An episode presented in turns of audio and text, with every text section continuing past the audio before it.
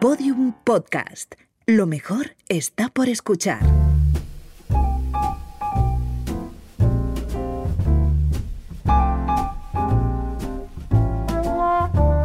En estos días monótonos y estresantes, muchas de nosotras descubrimos aspectos de nuestra personalidad que o bien no conocíamos hasta ahora o habían sido silenciados por las prisas y el estrés. Hemos pasado de la sobreabundancia a la calma de un plumazo. Por primera vez muchos tenemos más tiempo que cosas que hacer. Los padres pasan más rato que nunca con sus hijos, quizá demasiado. Los viandantes recuperan su individualidad ante nuestros ojos, esa que andaba perdida entre el ruido de la ciudad.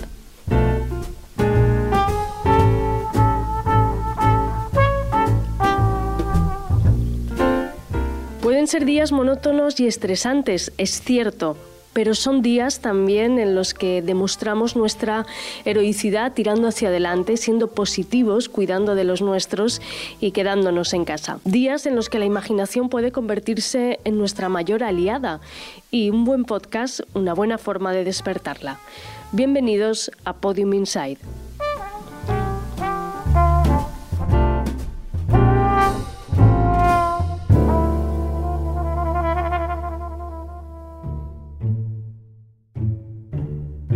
Podium Inside. El podcast que te cuenta el universo del audio. Con María Jesús Espinosa de los Monteros.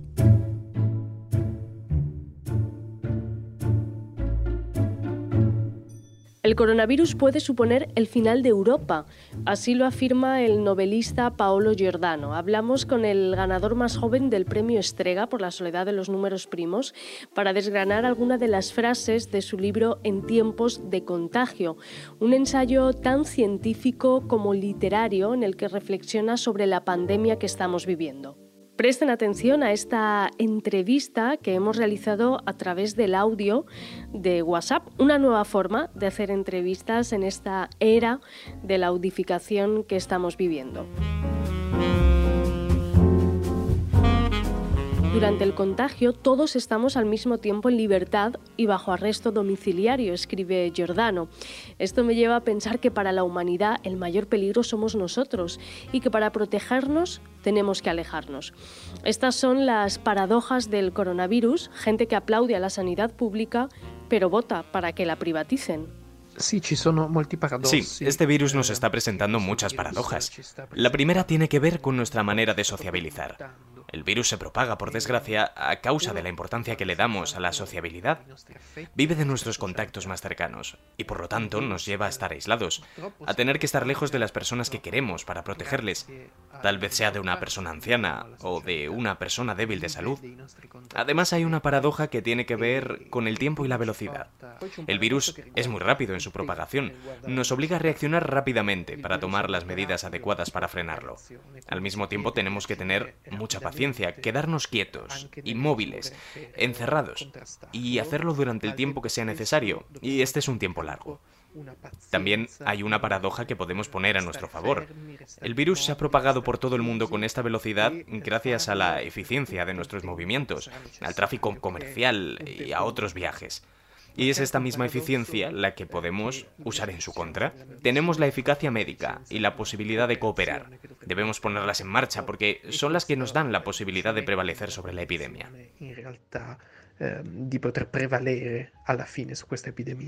En otro momento del libro, Giordano afirma que la epidemia nos anima a pensar en nosotros mismos como parte de una colectividad. Nos obliga a hacer un esfuerzo que simplemente no haríamos en una situación normal nos reconocemos inextricablemente conectados a los demás. Esta frase me llevó a pensar en la conexión y en la necesidad de romper con esa conexión. El mundo, nunca había estado tan conectado como hoy. Siempre me ha fascinado la teoría de los grados de separación entre las personas, aunque no sé cuánto de científico tiene o si ha sido comprobada. Sé que existen unos estudios hechos gracias a Twitter y Facebook.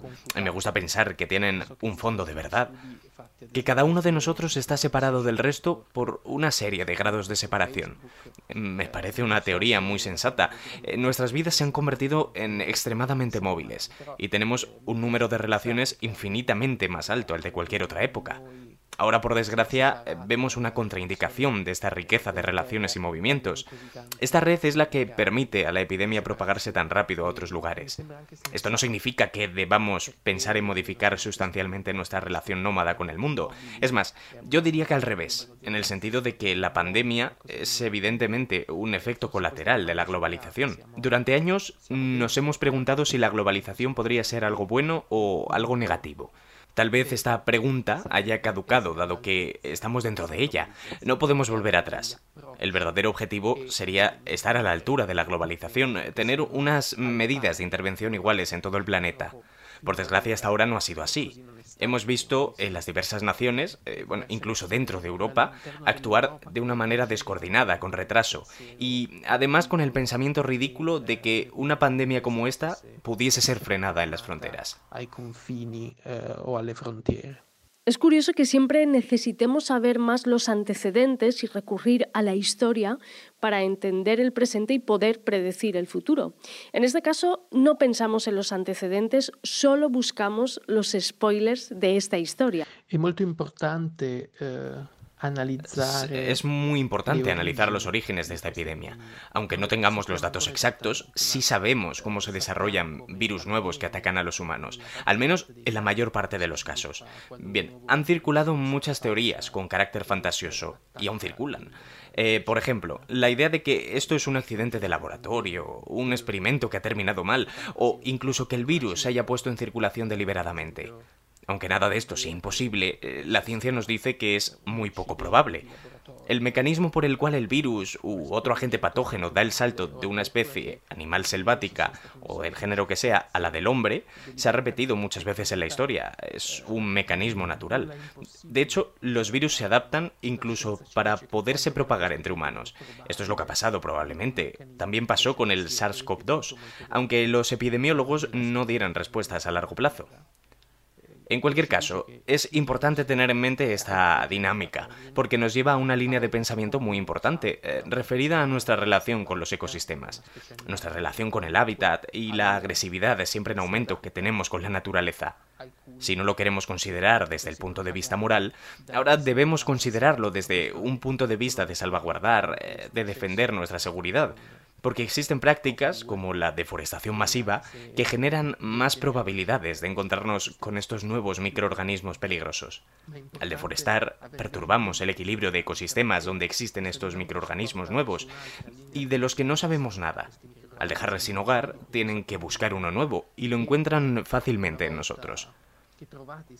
Esta línea de pensamiento tendría que llevarnos en el medio y largo plazo a reconsiderar nuestra relación con la naturaleza y los ecosistemas.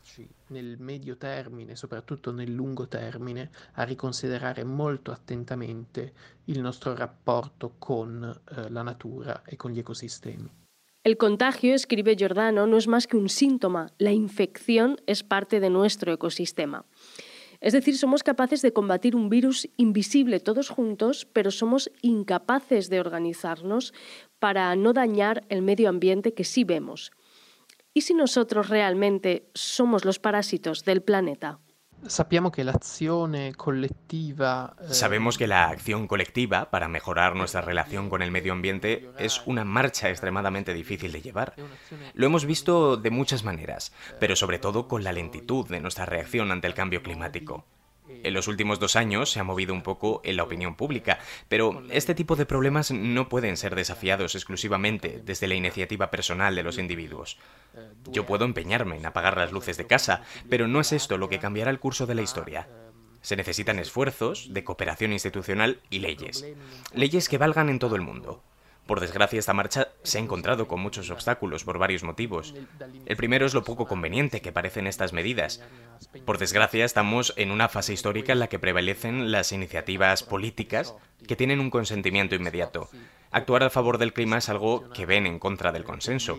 Es un pensamiento incómodo para todos nosotros, puesto que significa renunciar a cosas, eh, hacer más esfuerzos e invertir dinero en algo que no es tan rentable como poner el dinero en otro sitio. Por otra parte, tenemos un límite psicológico cuando pensamos en procesos lentos y complejos como el cambio climático. Ese límite nos dificulta a la hora de gestionar temas como este.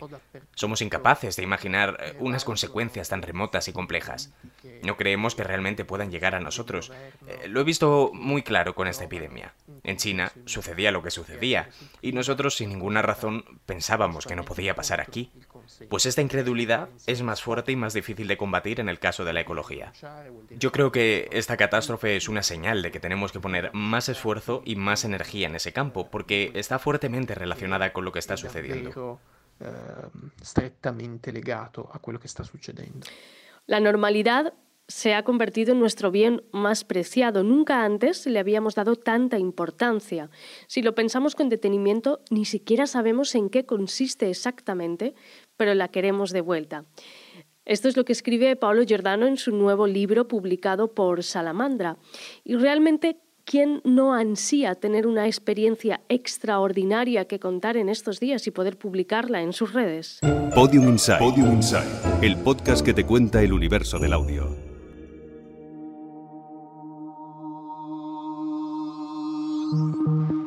El 23 de marzo de 2020, el New York Times adquirió la plataforma de audio Audum, desde la que publicarán algunos de sus artículos y columnas en formato audio. En Podium Inside hemos querido homenajear esta iniciativa adaptando una preciosa columna de José Manuel Abad Liñán en El País, titulada Lateral de Avenida de América, con la voz de Pablo Isasa.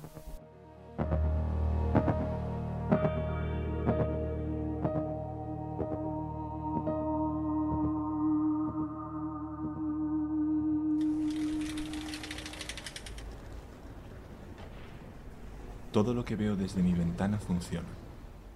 Los edificios albergan en vertical a la gente y distraen de la que sería, si no, una planicie de mero horizonte. Funcionan los bloques, distintos, recios, imperturbables. Los balcones, relegados a trastero abierto, ahora sirven para estar. Los arquitectos los concibieron para habitarlos y ahora se acodan en las barandas dos, tres personas.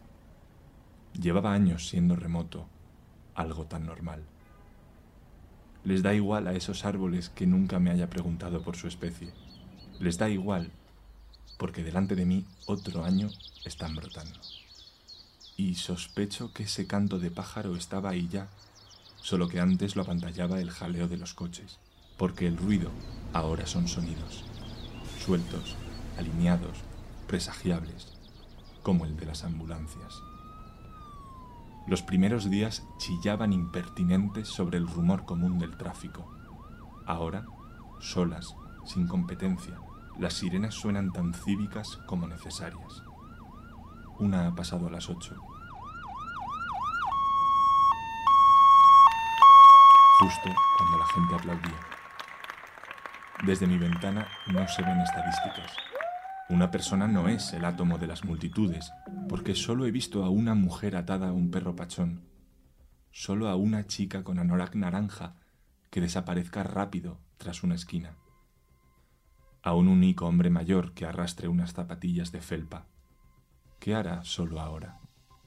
¿Qué hará solo después? Mi ventana proyectaba cada día una película repetida y ya no le hacía caso. Ahora muestra una foto casi fija, pero cuajada de detalles. Y por una vez, en esta ciudad, no hacer nada queda libre de castigo. Desde aquí no se ve eso de que la economía se hunde justo cuando las personas compramos solo lo necesario. Sí se aprecia que la avenida ya no necesita seis carriles, que las palomas ya no mendigan sobras por las terrazas de los bares, comen de las ramas las hojas frescas. El cielo de Madrid sí es el que pintó Velázquez. Los días se nos han quedado azul mapa. Se duerme culpablemente bien. Huele a aire de pueblo fuera de Twitter. Tan humano es sufrir por alguien concreto que ha caído, como leer, ya sin sobresalto, 700, 800, 900 muertos. Solo lo necesario significaba techo, medicinas, comida, era eso, ni siquiera una ventana. Lo que veo por mi ventana es todo lo que puedo ver de Madrid. Para ver más allá, imagino. Imagino que el resto, desquitado de la gente, seguirá igual. Todo pensado para cuando volvamos, aunque no nos necesite para seguir existiendo. Imagino, no los veo, a uno, dos, no alcanzo a diez desconocidos agarrándose con sus respiradores a la vida, buzos quietos sumergidos en aire. Imagino la curva del ánimo crecer por encima de la resignación y ese oficio febril en los hospitales que están tan cerca, pero no aquí. Imaginar es un acto de fe para quienes no tienen fe. Mira, mejor lo llamamos confianza.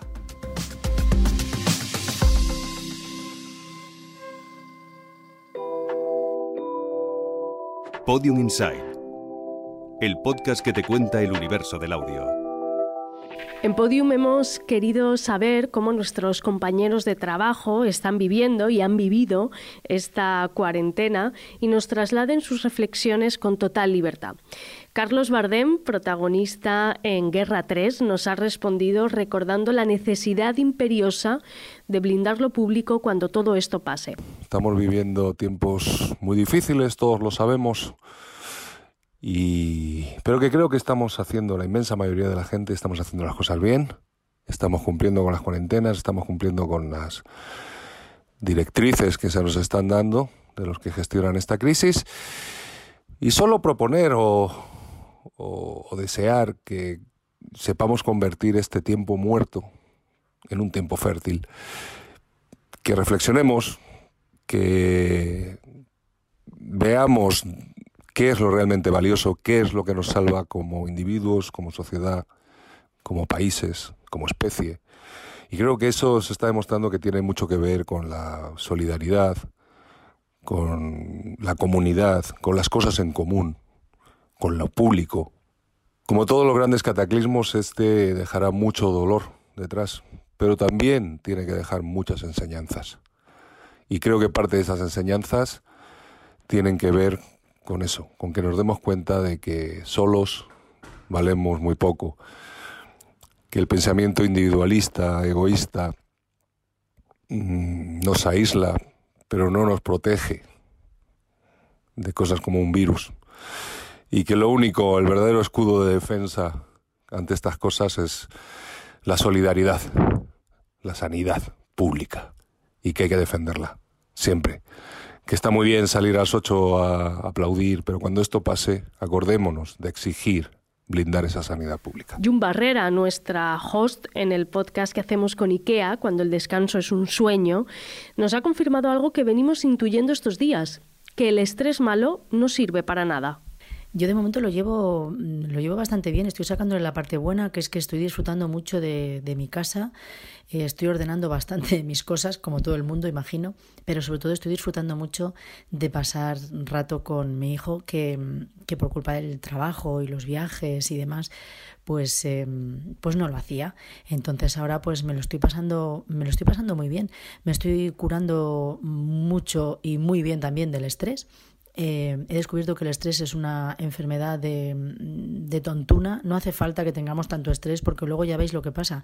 De repente llega una pandemia y nos frena a todos en seco y nos hace reflexionar sobre lo verdaderamente importante de la vida, que es que estás encerrado en tu casa tienes a tu familia o tienes amigos a los que puedes llamar. Estamos recuperando amigos a los que antes igual no podíamos mandarles ni un triste WhatsApp porque, porque estábamos eh, obcecados con ese, con ese trabajo, con esa meta, con esa, con esa responsabilidad enorme que nos ponemos sobre los hombros.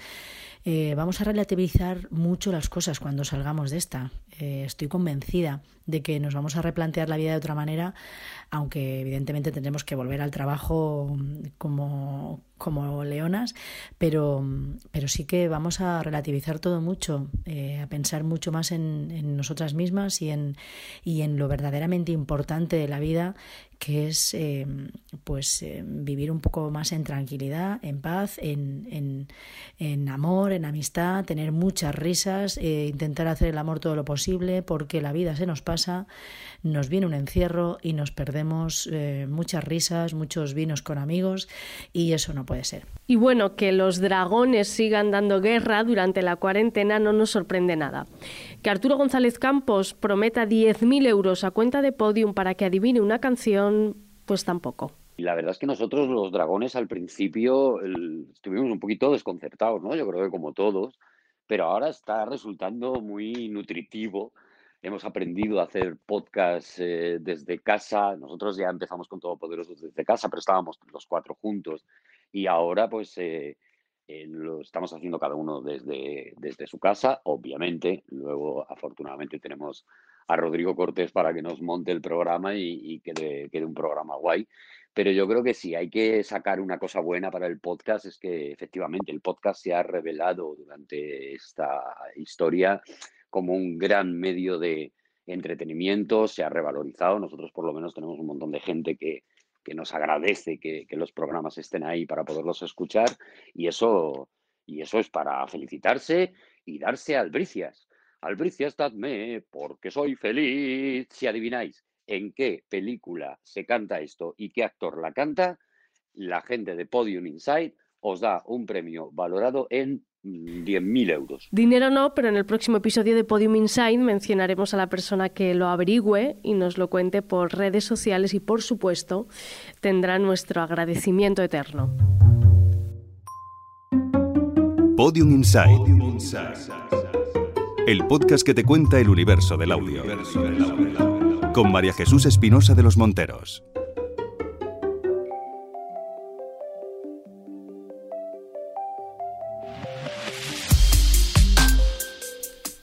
Y ahora sí, vamos con nuestra sección de recomendaciones de podcast con Ana Rivera. Esta vez eh, tenemos esta sección, la hemos tenido que hacer con Zoom, como tantos otros profesionales del medio, pero las recomendaciones de Ana nunca fallan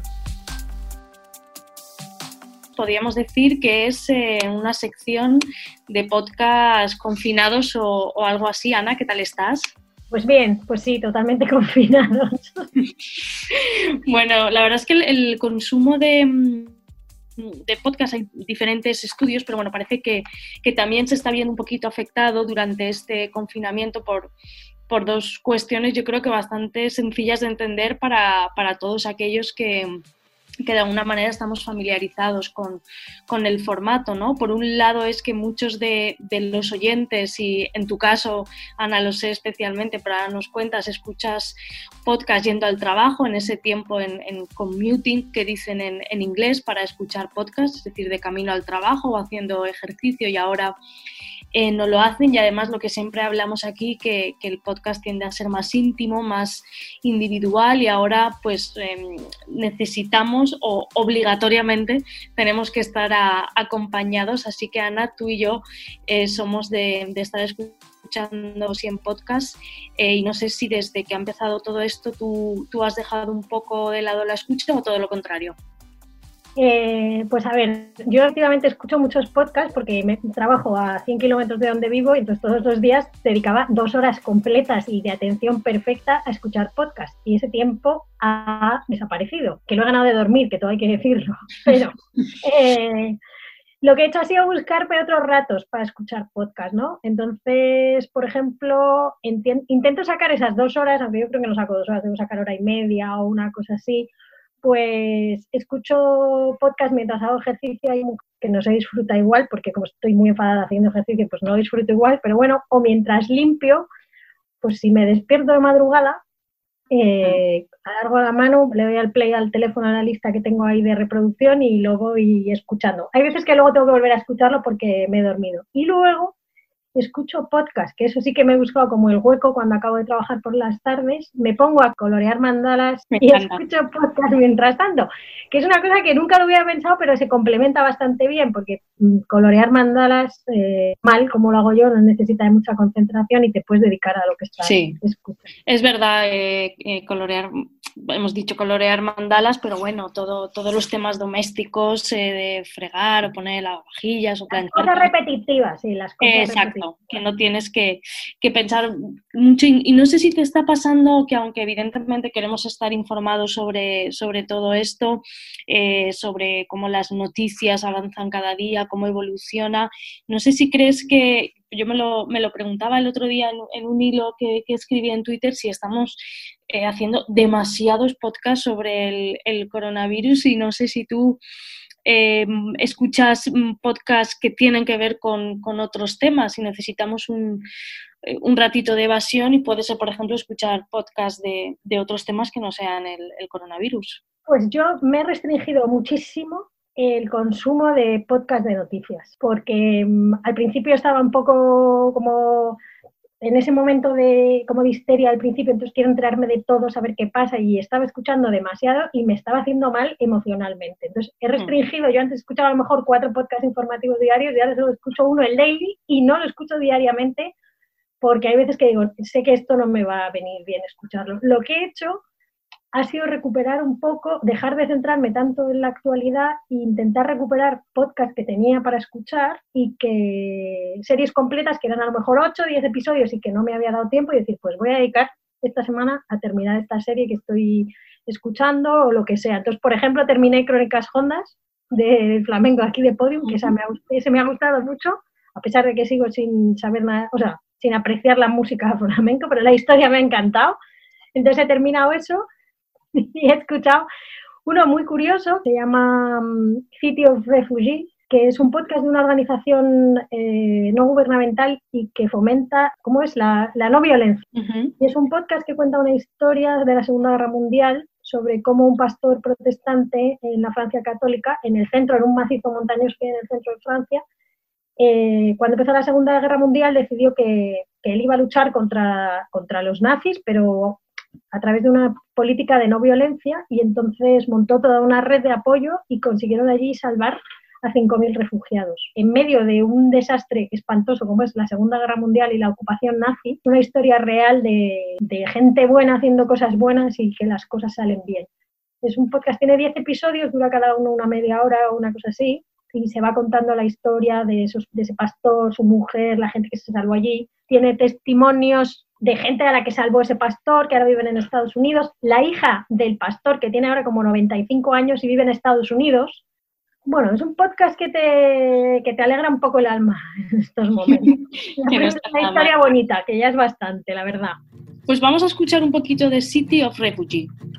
Any story of rescue or goodness, whether it's the one that happened during World War II or anywhere else, is like a lesson that should be listened to and copied if possible. We have to have hope. If yeah. we don't have hope, then we're finished. Magda weighed in on this point as well toward the end of her life. We must not be afraid to be discussed in books or in articles and reviews because it may help. Bueno, y además de, de los que nos has contado, cuéntame qué, qué, estás escuchando últimamente. Recomiéndanos tres de tus últimas, eh, de tus últimos hallazgos. el último, último hallazgo es un poco en esta línea que contabas tú de podcasts que han salido por la historia del coronavirus, pero que eh, la relación que tiene es puntual y además es como esperanzadora, ¿no? Entonces este se llama eh, Sugar Calling, es un nuevo podcast del New York Times con una escritora que se llama Cheryl Strait y, y entonces ella se dedica a llamar a autores, a escritores de más de 60 años que ella admire o que conozca o los que tenga algún tipo de relación para hablar con ellos sobre cómo están pasando el confinamiento. El primer episodio era con George Sanders, que es profesor de escritura, eh, fue profesor suyo, y este señor ha escrito una carta muy bonita a sus estudiantes de escritura creativa. Entonces, pues habla, él está en California, cuenta cómo lo está viviendo y lee la carta que le ha escrito a sus mm, alumnos diciendo que, escriban lo que está pasando. Estoy muy a favor de que la gente lo cuente porque nos creemos que no se va a olvidar nunca, pero dentro de 15 años la gente no sabrá cómo fue esto. El segundo episodio es maravilloso y habla con Margaret Atwood, que está en Toronto a sus 80 años sola en su casa con la persona que la cuida y que se está dedicando a sacar su máquina de coser para coser mascarillas con su hermana. Y, bueno, y cuenta unas cosas muy divertidas porque tiene problemas con las ardillas del tejado de su casa y es gente mayor que en teoría es más susceptible a caer enferma, eh, viven en Estados Unidos que es más terrorífico y sin embargo te transmiten como mucha calma y mucha tranquilidad y todo eso. Y el tercer episodio que salió la semana pasada es con un escritor que yo no conozco, de origen indio, británico, que vivió en Estados Unidos, se fue a California porque su casa ardió en tres horas en un super incendio. Entonces se fue a vivir a Japón y él está en Japón. Él es escritor de viajes, yo no he leído nada suyo, pero él lo cuenta muy bien y dice una cosa muy que es verdad y es que todos nos creemos que controlamos la realidad más de lo que la controlamos y todos nos creemos que somos menos capaces de aguantar desgracias de lo que somos, de lo que en realidad somos, ¿no?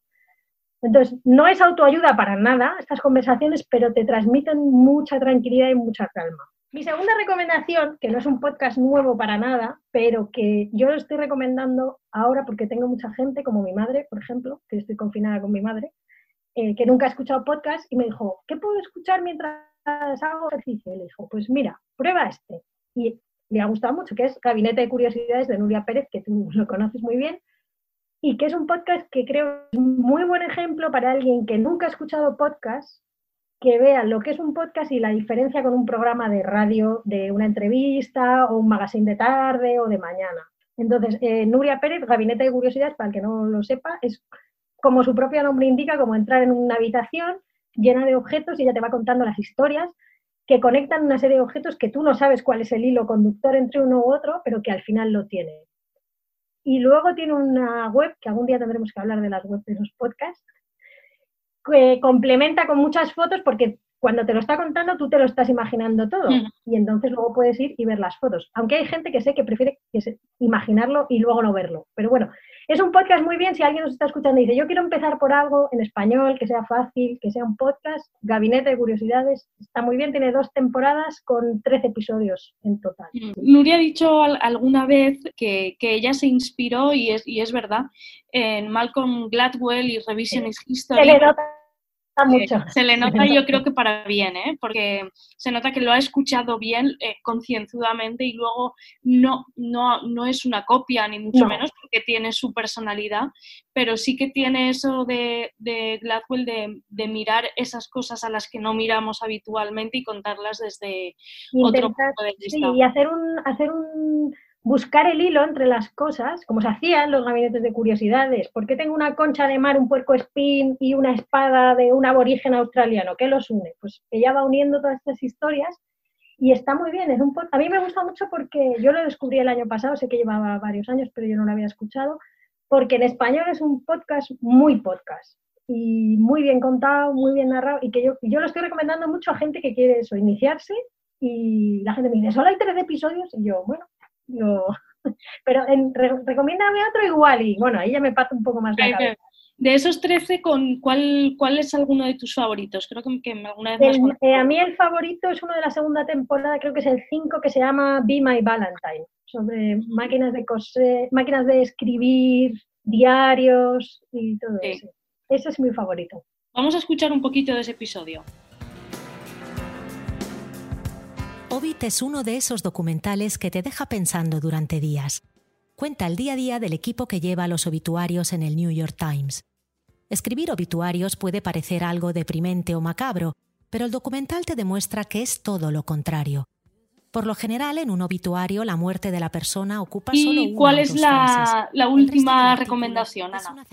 A ver, la última recomendación es completamente terapéutica. Eh, bueno, supongo que todo el mundo tiene problemas para dormir, yo hay días que no y hay días que sí, como he dicho antes, pero los días peores hay uno que he encontrado, no sé, debo tener apuntado quién me lo recomendó o dónde lo leí, pero bueno, el caso es que es un podcast que nació en noviembre del 2019, o sea, hace muy poco, se llama Get Sleepy, el presentador anfitrión se llama eh, Tom Jones, es inglés, tiene un maravilloso acento británico, y es un podcast para hacerte dormir.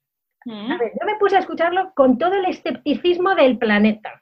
O sea, en mi top de ansiedad nocturna dije, a ver, Tom Jones, ¿qué haces por mí? O sea, esto no va a funcionar ni de broma. Entonces te lo pones, entonces empieza a hablar, él dice, hola, tal, bienvenidos a no sé qué, este es un podcast para irnos a dormir, métete en la cama, a play, bueno, tal. Entonces, me hace mucha gracia porque incluso el patrocinio lo hace con esa voz. ¿sabes? Nos patrocina colchones fulanito, que son, y tú estás ahí y te prometo que empiezas como notas cómo vas a relajarte, ¿no? Entonces te dice primero eso, bueno, vamos a relajarte, entonces te voy a contar una historia del castillo de Kent. Y él te dice, esto no es un thriller ni hay ningún misterio, porque claro, no se trata de que te enganches y estés pendiente, sino cómo te vas dejando, ¿no? Entonces, pues te cuenta la historia, tal. Y el caso es que te duermes. O sea, te acabas durmiendo porque yo no he terminado ni uno. no sé cómo termina ni uno. He escuchado ese, he escuchado otro sobre, porque nos presenta siempre, tiene otro amigo, otros invitados. El último que he escuchado esta noche, por ejemplo, era una chica que te llevaba de paseo por Tokio viendo los cerezos en flor. Este he, subido incluso más mi escepticismo porque ella tiene una voz muy de estas de ASMR, de te acaricio y tal, y no sé qué, que a mí me da mucha grima, pero no, pero este ha estado bien. Y entonces te acabas durmiendo, ¿sabes? O sea que es un podcast ahí que... Es este, no sé si, si has escuchado, bueno, esto se parecería a esto que llaman ahora de slow radio o radio lenta, que la, la, BBC Radio 3, o sea, la, creo que es el tercer canal de la BBC, tiene un poco esto, pero más puro de sonidos de la naturaleza. Ahí apenas hay voz. ¿eh? Yo he escuchado uno de esos que es solo sonido de lluvia en distintos sitios. Exacto. No, este, es, este no tiene ningún efecto, o sea, son ellos en plan. Entramos en el castillo que aquí vivió Ana Bolena. ¿Y tú crees que te van a contar algo de Ana Bolena? Y no en el jardín hay unos setos de espino, ¿qué tal? pero con una voz que, te acabas, o sea, que al final se te, o sea, mm, de, verdad que funciona, o sea, a mí por lo menos me, me funciona. Sacan dos episodios a la semana, no sé si es los martes y los jueves o una cosa así, dura, creo que duran media hora, ya te digo que yo me he dormido siempre. No estás segura. yo me he dormido siempre porque además siempre, siempre tengo los tres mismos en la lista de reproducción, porque como no los termino, pues me da igual, la cuestión es... Ah, lo que dicen al principio sobre respira, no sé qué tal, no es siempre lo mismo, ¿sabes? O sea, lo va cambiando, no es una plantilla siempre lo mismo, sino que las palabras que... Pero es muy así, bueno, vamos a dormir, relájate. Y además da igual que no sepas, que no sepas inglés, porque lo que funciona es el, la cadencia de la voz, el tono y todo eso. Get sleepy, eso es lo que me está salvando las noches. Haciendo un repaso a los tres, pues fíjate, Sugar Colin, eh, en New York Times, donde hablan, me encanta este dato, personas de más de 60 años, de cómo están viviendo eh, todo esto, pero también me imagino que hablan de, su vida, de, de, su obra, de lo que están leyendo, de lo que no están leyendo. Eh, Gabinete de Curiosidades, que es un podcast estupendo y que también también tiene esta, este gusto por, contar historias eh, de una manera diferente y el Get Sleeping este que es directamente para irte a dormir. O sea que hay un poco de denominador común, ¿eh? He traído, es que pensé, digo, tengo que llevar algo que sea calma, de calma y de tranquilidad. Entonces estos son los que me sirven a mí. Eh, bueno, los dos, el Gabinete de Curiosidades yo ya lo había escuchado, pero para la gente que está empezando, es yo creo que es una manera de empezar en español buenísima. Estupendo, pues el próximo episodio hablamos seguro de las webs de podcast, ¿vale? Y de alguna cosa más, ¿vale? Un abrazo. Un abrazo, gracias.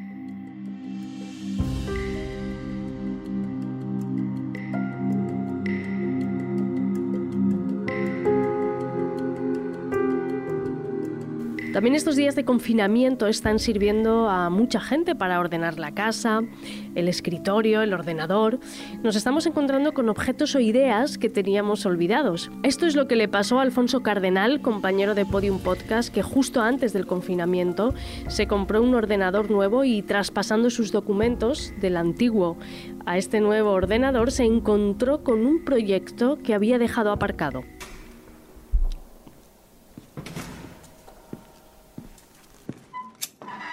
Está bien. Le recuerdo que esta conversación está siendo grabada. Empiece por el principio. La primera vez que pisé Ubatán era jueves. Bueno, claro, en realidad siempre es jueves en esa maldita isla.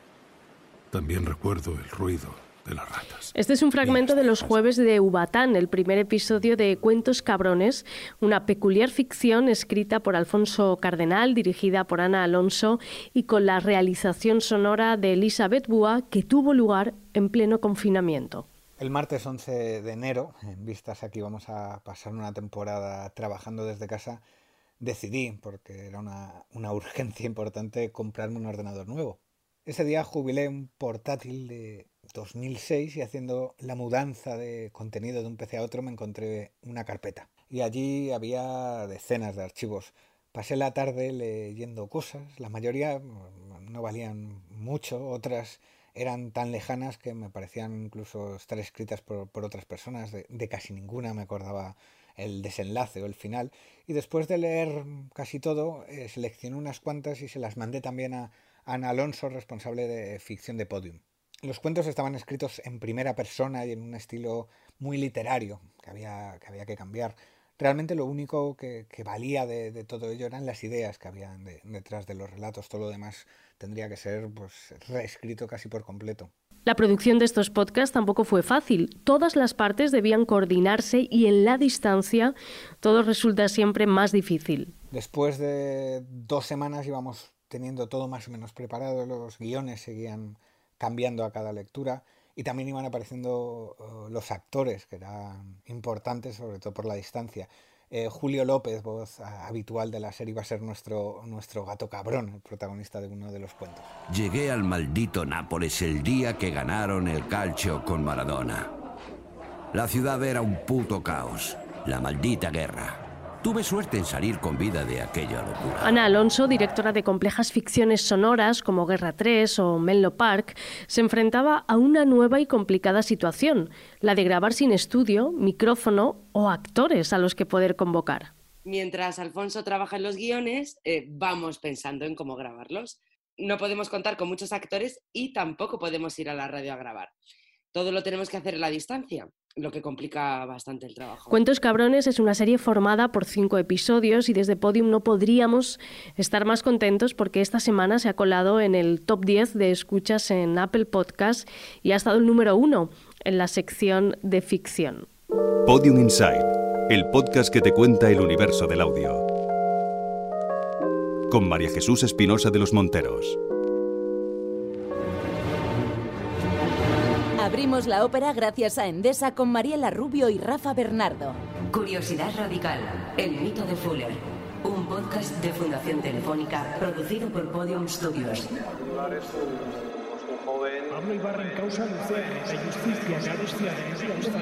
En el Corredor de la Muerte, un podcast de Movistar Plus producido por Podium Studios.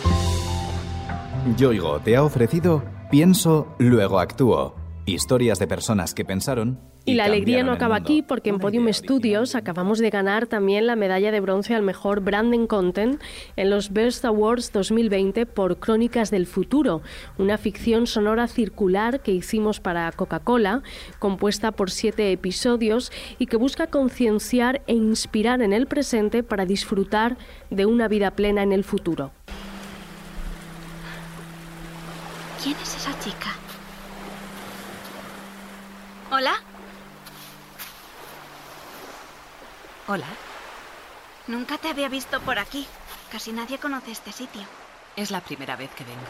Yo vengo siempre. ¿Ah, sí? Es mi sitio mágico. Me gusta pensar aquí.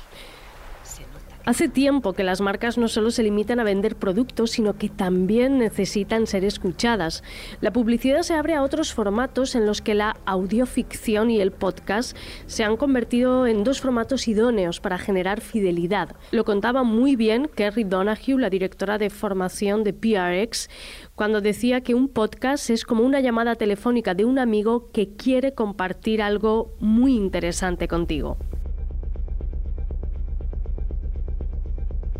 El guionista Daniel Marín ha sido el encargado de escribir en cada episodio una historia independiente y a la vez conectada con las demás sobre los desafíos más acuciantes a los que se enfrenta nuestra sociedad.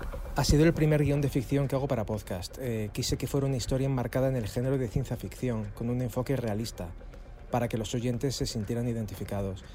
También me apetecía recrear un futuro lejano, desconocido, por eso abarca una línea temporal de 90 años a lo largo de los siete episodios. Eh, la historia comienza en 2020 y acaba en el 2110, en el siglo XXII. E introduje de paso algunos elementos fantásticos. Ante todo es una historia para toda la familia, porque Coca-Cola es una marca muy familiar. Le preguntamos también a Dani sobre los retos y dificultades que tuvo a la hora de escribir un podcast brandeado. En qué se diferencia con respecto a la escritura de otro tipo de ficciones y formatos y de qué manera se documentó para el guion de estas crónicas del futuro. Crónicas del futuro ha supuesto un reto en todos los aspectos. El más evidente, integrar los mensajes de la marca de forma natural en la ficción, sin que Coca-Cola estuviera presente como tal. La historia debía respirar su esencia y sus valores, sin entorpecer la narración. Yo creo que esta es una de las claves fundamentales de un branded eh, podcast. Crónicas del Futuro es otro ejemplo de las posibilidades creativas que genera el Branded Podcast. El estudio Audio Activated, realizado para Storyworks, departamento de la BBC especializado en branding content, desvelaba que su impacto aumenta cuando el oyente se dedica a otras tareas, además de escuchar, lo que ocurre con el 94% de los oyentes de podcast. Basándose en técnicas y experimentos neurocientíficos, constataron que la marca se destaca del contenido, que los podcasts son una forma particularmente efectiva de llegar a quienes quieren evitar anuncios y que el lenguaje de un podcast consigue crear asociaciones subconscientes positivas con la marca. Detrás de la realización sonora de Crónicas del Futuro está Teo Rodríguez, escritor y director de series como Informe Z, Omni, El Colegio Invisible o Leyendas Urbanas. Así se enfrentó a su primer branded podcast. Pues sí, Crónicas del Futuro es el primer branded en el que trabajo y la verdad es que me he sentido muy cómodo porque es de agradecer que para ser el primero sea una ficción, que yo creo que es en el apartado de audio en el que me siento más cómodo y en el que más he trabajado, pues por muchos motivos. Además también es el que más disfruto, pues porque tengo un contacto con la historia, con quien la escribe, en este caso el guionista, con los actores, con los que he trabajado muchísimas veces y ya es como estar en casa. Y luego también pues poder trabajar en el, en el diseño o adaptar la historia al, al audio, que yo creo que es al final donde encontramos la diferencia y donde debemos marcar la diferencia en cualquier producto. Y aprovechando que les habíamos robado un ratito de su tiempo, le preguntamos a Teo y a Dani sobre lo que estaban escuchando estos días y los sonidos que creen que nos estamos perdiendo por culpa del confinamiento. Para crear cualquier cosa necesitas tener la, cabeza libre de preocupaciones y ahora mismo yo creo que todos tenemos un montón de preocupaciones y e intentar encontrar ese momento, ese punto creativo que te permita hacer algo, Uf, a mí me cuesta, es complicado, es complicado. La verdad es que me gustaría escaparme una noche para ver cómo está sonando la calle ahora que estamos todos en casa. Probablemente descubriría sonidos únicos, mientras pues escucho mucha música y también podcasts como Igor el Ruso, que es una historia impresionante. Para algunos crear en esta situación tan complicada es una tarea ardua, para otros es el mejor momento para desarrollar nuestra imaginación. Desde luego, desde Podium Podcast y Podium Studios seguimos trabajando como siempre para intentar haceros pasar este confinamiento y la vida lo más llevaderas posibles. Hasta aquí este episodio de Podium Inside. Un abrazo grande.